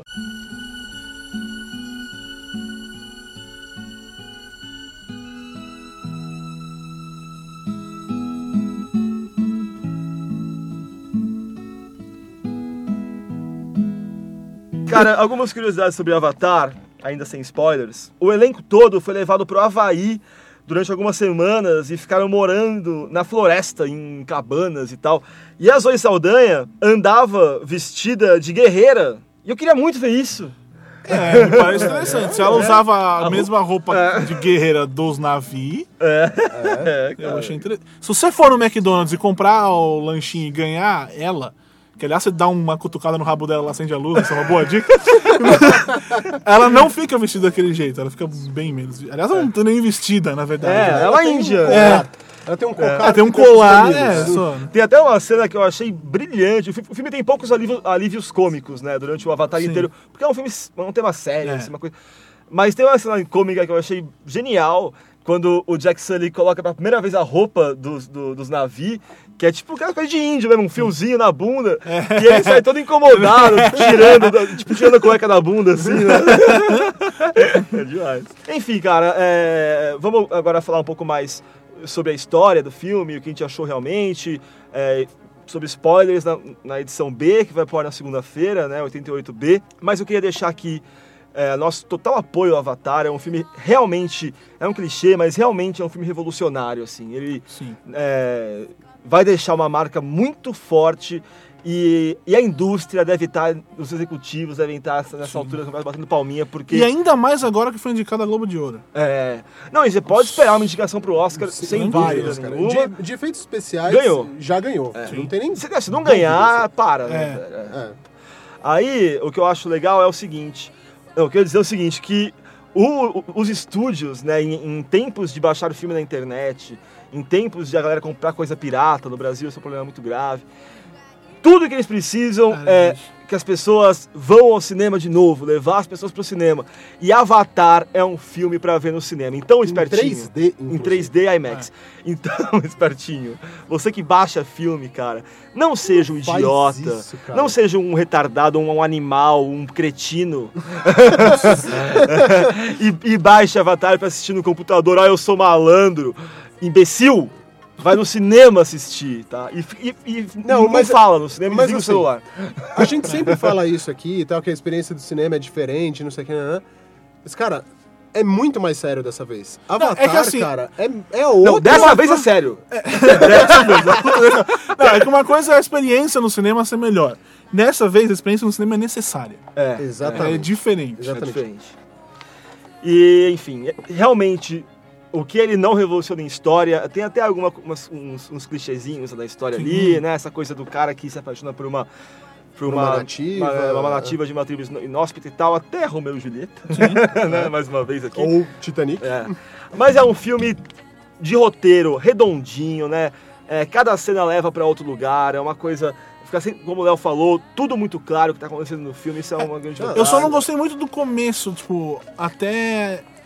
O que a gente vê no trailer, tipo, demora uma hora e meia no filme. Aquela história do. Que aliás o trailer é bom por causa disso, ele não conta É, a parte interessante realmente pra mim do filme. Não tá no trailer, você nem fica sabendo, é, su- é surpreendente. Que é o inclusive. jeito certo de se fazer trailer, Exatamente. né? Você pega Só que eu acho 15 que demora primeiros- muito e eu tava, tava começando a ficar com medo de que realmente o filme ia ser uma bosta.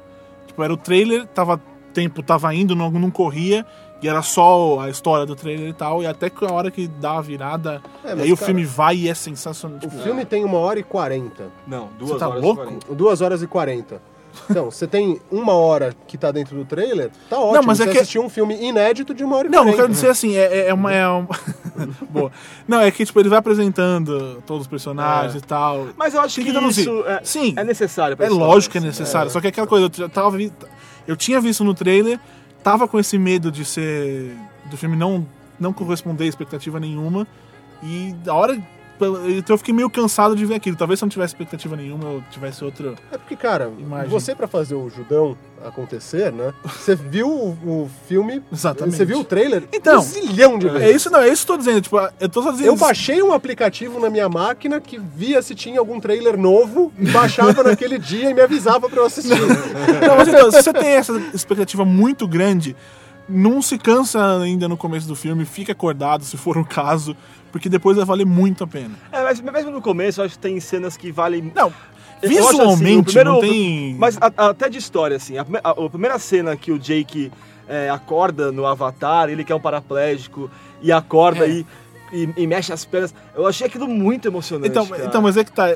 Também tem- é, é fácil trabalhar com isso. Eu não Aquilo consigo misturar muito. Não tava no trailer, mas tava naquele negócio do Avatar Day. Ah, é, tava mesmo. Então, tipo, então desculpa, senhor, você tá falando. É que você trabalha com isso o tempo É. todo, você acaba vendo muito mais e. o- É, Enfim. Você assiste um zilhão de vezes o trailer. É. Enfim, é isso aí. Avatar, cara, um filmaço. Foda. Eu, eu acho que ver nesse vai fazer muito dinheiro. Eu, eu 3D. ouvi gente falando que vai fazer mais dinheiro do que, do que o Titanic? Titanic. Tomara, cara. Tomara. Não, talvez faça pelo preço do ingresso, sério.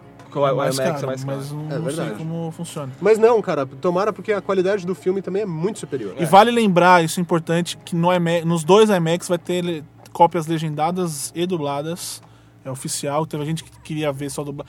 Se bem que acho que dublado, no caso, seria mais válido pra ter toda a experiência Ah, e tal. sim. É, É. Outro, é outro bom conselho. Eu- é. Se você não sabe inglês, se você vai ler legenda, vê dublado. Não, eu discordo. Porque a experiência visual que você tem ali, se você for ficar desviando a atenção pra ler Se você legenda... precisa eu acho que legenda, depende muito do seu nível de inglês. Tá? É, exatamente. Se você precisa você tem da um pouquinho de inglês, muita gente é assim, né? Você, Usa a legenda de você, apoio. você usa a legenda, mas usa de apoio. É. Você bate o olho, vê umas coisas, bate o olho, vê umas coisas. Aí, isso, tranquilo, né? Prefira Exatamente. ver. Você só consegue entender, se você, pra você inglês é árabe, e você tem que ler a legenda inteira com É, calma, é, procura dublado. procura dublado. É, agora, se você conseguir... E outra coisa também, que eu acho que esse primeiro filme que tem legenda em 3D. É em verdade, é o primeiro. Também mais uma revolução aí. Sim. Último conselho. Os óculos são sensíveis à mudança de, de ângulo da sua É cara. verdade. É. Se você inclinar o pescoço assim de lado, Você perdeu ele já o- desfoca é, tudo. É verdade. já embaralha. E Então, se você fecha um olho, ele fica 2D, você já reparou isso? Não. Fecha um olho quando você estiver vendo 3D. Ele fica 2D. No óculos? O- Fecha o olho, fecha o olho. Não, mas com o óculos? Com É. óculos. Com óculos. Ah, que legal. É. Porque Vou testar da próxima o 3D vez. É, é ilusão de ótica, Sim, né? lógico. Enfim, eu acho que a gente podia fechar essa primeira parte com uma salva de palmas para James Cameron, que fez de novo. Sim.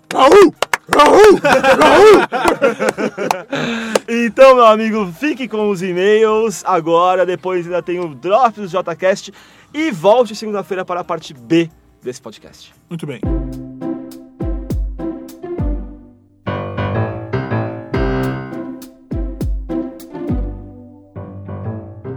É isso aí, que belo podcast, não? Ah, foi muito bom, muito bom.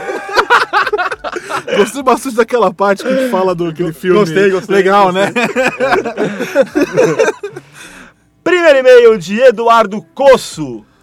Concordo com a lista toda. O e-mail se refere, obviamente, ao podcast de animações que a gente fez semana passada.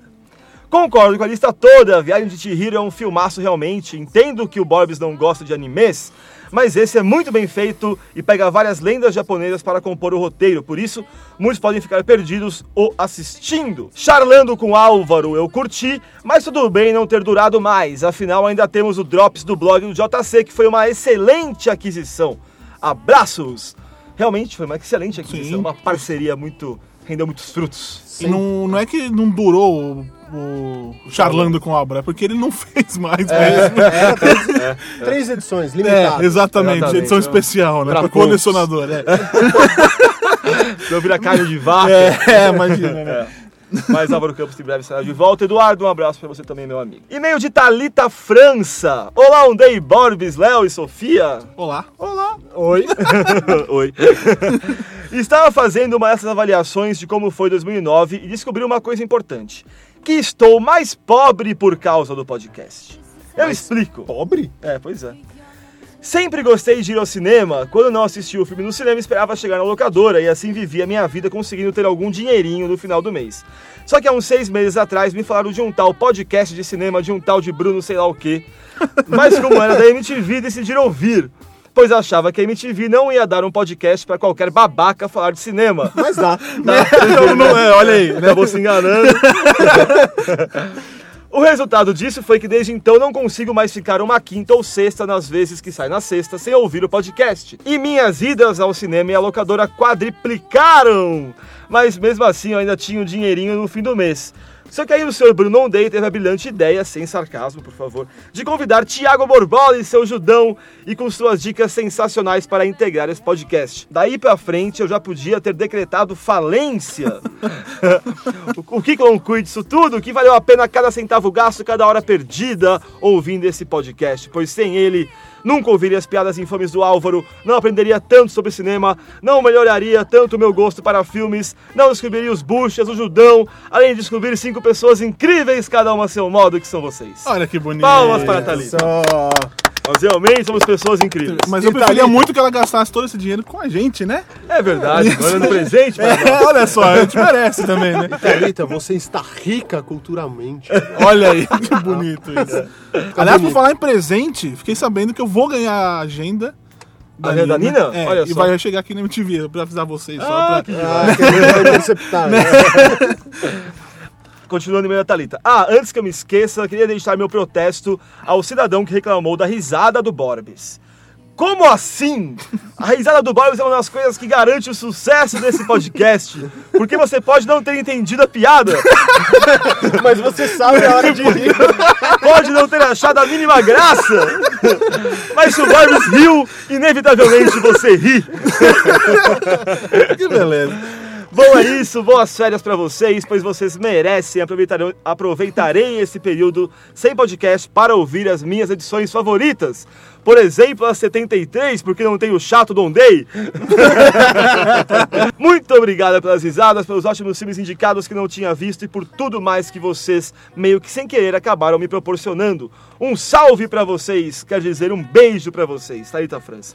Thalita, um beijão pra você também. Um beijo, Thalita. Nesses momentos que eu me emociono. Um beijo, um abraço. É. E por falar nesse negócio da risada, ontem estavam discutindo. Agora, além de confundir a minha voz com a do Léo, vi. resolveram confundir com a minha, com o Ondei. Eu tô evoluindo, já consegui diferenciar da sua, veja só. Ó, Léo. que bom. Olha aí. E aí, a uma maneira de diferenciar foi é, quando começar a rir, antes de falar se der risada, sou eu. Muito obrigado. Não sei se isso é bom ou ruim. Mas enfim, né? Outro modo é ver quem tem o sotaque é, bizarramente paulistano. E Também. sou eu. É, aí confundem eu com o Léo. Mas eu não gosto do Adam Sandler, isso já deixa. Eu também não gosto. É, já é uma boa diferenciação. Sim, né? Olha aí. Mas aí confunde comigo. Mas aí nessa da risada. É Puta também, que né? pariu! Eu vou começar a falar assim agora pra ver se Boa, vai, Boris. Vai? Daqui a pouco, ah, é a Sofia, né? Confunde com a Sofia. Eu só me foda. Ai, ai. Mais um e-mail aqui de Marcos Roberto, 26 anos, Rio de Janeiro. E aí, galera do podcast de cinema? E aí, Já- mano? E aí, cara? Salve pra você. Salve pra você. Marcelo. Já ouvi o podcast desde quando o Ondei apresentava sozinho, mas parei por um tempo e voltei a ouvi-lo quando o feed RSS passou a funcionar e o adicionei no meu iTunes. Parabéns pelo podcast, que realmente está muito bom, com participações muito boas, como o Borbis. Entre parênteses, sou leitor do Jubão. Grande Jubão. Grande Jubão. Esses dias chamaram o Judão, lá na comunidade do podcast de cinema, de Gildão. Gildão! O Jubão tava Alguém acostumado. colocou. Galera, alguém me manda o link desse tal de Gildão. Gildão, cara. Ai, ai. Não, quando você tinha o seu podcast, você ficava, né? Esse é o podcast do Jubão. Não, é que o Jubão começou lá na só que com comunidade. D. É, que eu não conseguia não falar. É que na comunidade do Judão, no, no Orkut, teve o gl- glorioso pastor Getúlio, que dizia que o Jubão era coisa do demo. Aí a gente adotou o Jubão e saiu. Vale ressaltar que o Marcos Roberto colocou Jubão entre aspas, então provavelmente Sim, ele é um leitor é. antigo do Judão. Ah, ele continua. Léo Miranda e até a Sofia Reis. Até a Até a Sofia. Sofia Pô, Reis. Ela é... É, que me conquistou nas suas participações no podcast. E tragam de volta Álvaro Campos, o cara dava um show no podcast e acabou errando a mão no charlando com o Álvaro. É, o principal motivo de eu ter escrito esse e-mail foi que estava ouvindo o podcast 87 quando estava entrando no cinema para assistir A Princesa e o Sapo. Talvez estar ouvindo nomes relembrando filmes geniais como Ali, Os Incríveis, Ratatouille tenha feito o filme parecer menor do que poderia ter sido para mim, apesar de ter gostado da Disney voltar a fazer um filme animado de forma tradicional em 2D. O filme está muito aquém das outras obras-primas da Pixar e alguns filmes geniais da Disney, como O Rei Leão. Não dava pra ficar 5 minutos sem aparecer uma cantoria no filme e isso é demais até para os padrões Disney. E a dublagem do príncipe ficou muito ruim. Enfim, é um filme razoável, sendo bondoso com ele e nem de longe se tornará um clássico. Tomara que a Disney continue lançando filmes animados em 2D, mas com a qualidade que já vem, que já estamos acostumados. Valeu, galera. Continue bom trabalho. Eu discordo dele, eu acho. achei Então, um essa coisa de, de musical é um pouco de cultura, mudou a cultura. Antigamente desenho era musical Não, você pega o Alice. e hoje em dia não é mais. O Alice no País das Maravilhas tem música pra caralho. É, não, mas Eu não consigo era, assistir era o Alice, normal, entendeu? Ah, legal. Eu Cara. nunca. Eu preciso me drogar mais. Puta que pariu. É legal, é legal.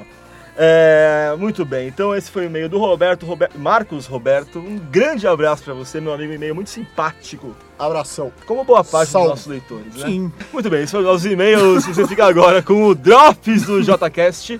E semana que vem voltaremos. Semana que vem, é, segunda-feira estamos de volta e depois tem o. É verdade, né? É, Volta. voltamos rapidinho. né? Até lá. Até lá.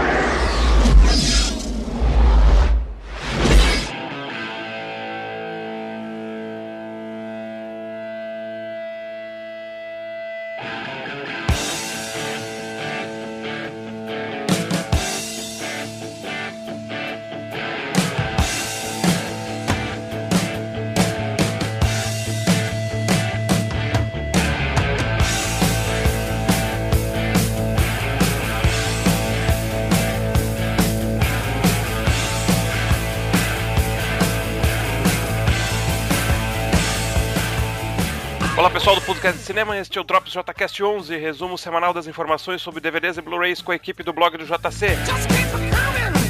Sou o JC e estou aqui com Alexandre e Helena para comentar as edições lançadas aqui no Brasil nesta semana.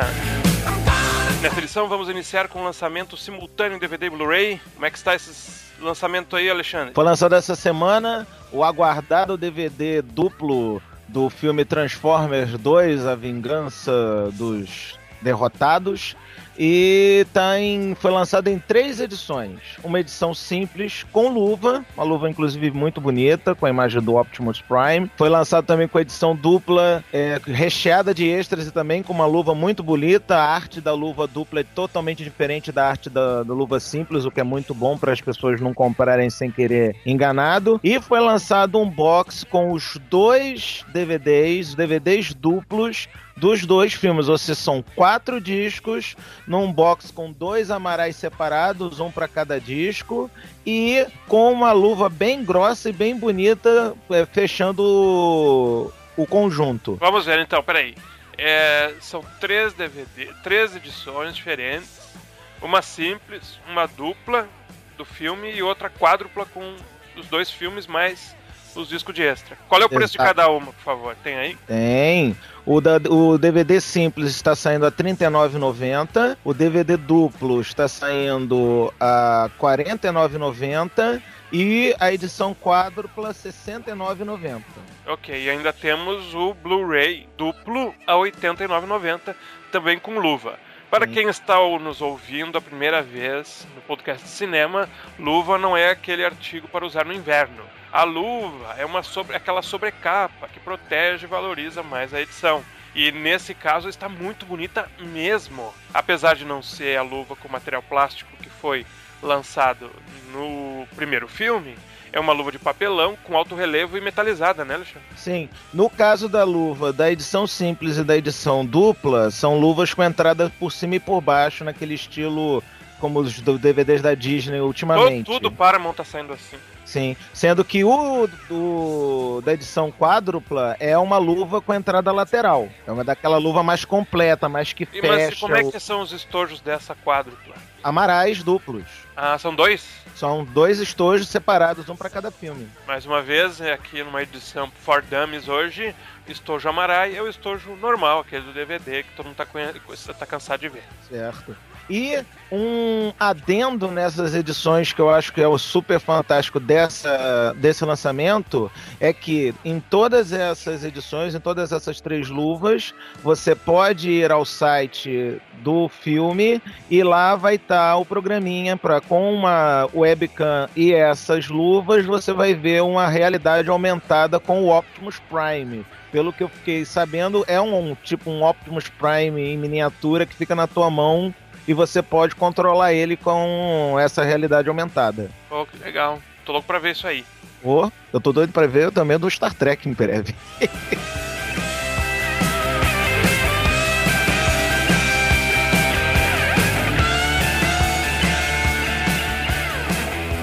Helena, o que, que tem de lançamento essa semana em DVD e Blu-ray? Essa semana a gente teve o lançamento do Anjos e Demônios em edições para todos os gostos. Eita, meia dúzia. Exatamente. Exatamente. É, em DVD nós temos a edição estendida com disco simples, é, edição estendida com disco duplo, é, Anjos e Demônios mais o Código da Vinci só com dois discos e Anjos e Demônios mais o Código da Vinci com quatro discos, ou seja, os filmes mais os discos de extras. Repassa de novo com os preços agora, vamos ver. Então vamos lá. An- tudo em DVD. Essas, essas Primeiro edições. DVD, depois vamos pro Blu-ray. Anjos e Demônios. Edição estendida, disco simples, R$ 29,90. Edição estendida, disco duplo, R$ 39,90. Edição estendida do Anjos e Demônios, mais o Código da Vinci, com dois discos, R$ 39,90. Anjos e Demônios, mais o Código da Vinci, com quatro discos, R$ 59,90. E aí temos também, então, as edições em Blu-ray, a edição estendida de Anjos e Demônios, a R$ 89,90. Preço padrão Sony aí. E a edição Anjos e Demônios, mais o Código da Vinci, com dois discos, R$ 149,90. Então, dois, dois discos em Blu-ray, R$ 149,90. A Sony aí esfaqueou. É, edições para todos os gostos. lembrando que, é, lembrando que as edições é, em DVD vêm com luva, é, são embalagens com estojo amarai, e aí temos as edições simples, edições duplas, só com Anjos e Demônios, com Anjos e Demônios e Código da Vinci para quem ainda não tem o primeiro filme. Pra quem é fã, sem dúvida alguma, ainda não vimos os extras, mas dá pra recomendar que a Sony sempre tem extras, bons extras. Então recomendamos as edições com o disco de extra. né? Muito bem, essas foram as nossas dicas aí, comentários e recomendações dessa semana. Voltamos semana que vem. Entre lá no blog do JC, blogdojc.com.br e nos sigam no Twitter, twitter.com/barra blog do JC. Valeu!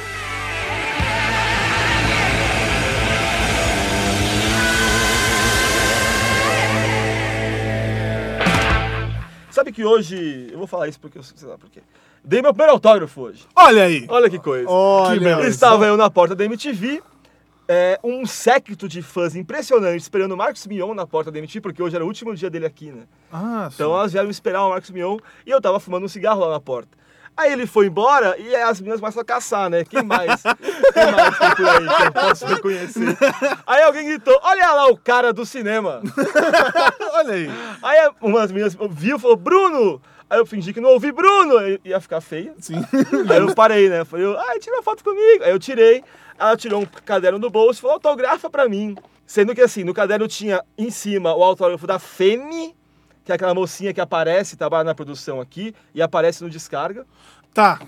Quem Já que sei. pega autógrafo da Fene? Já sei quem é. O tipo de pessoa que pega autógrafo de Bruno tá explicado. Aí eu falei, que, que eu vou escrever no caderno da Fene? Fez um recadinho. Aí eu escrevi, Feliz Natal.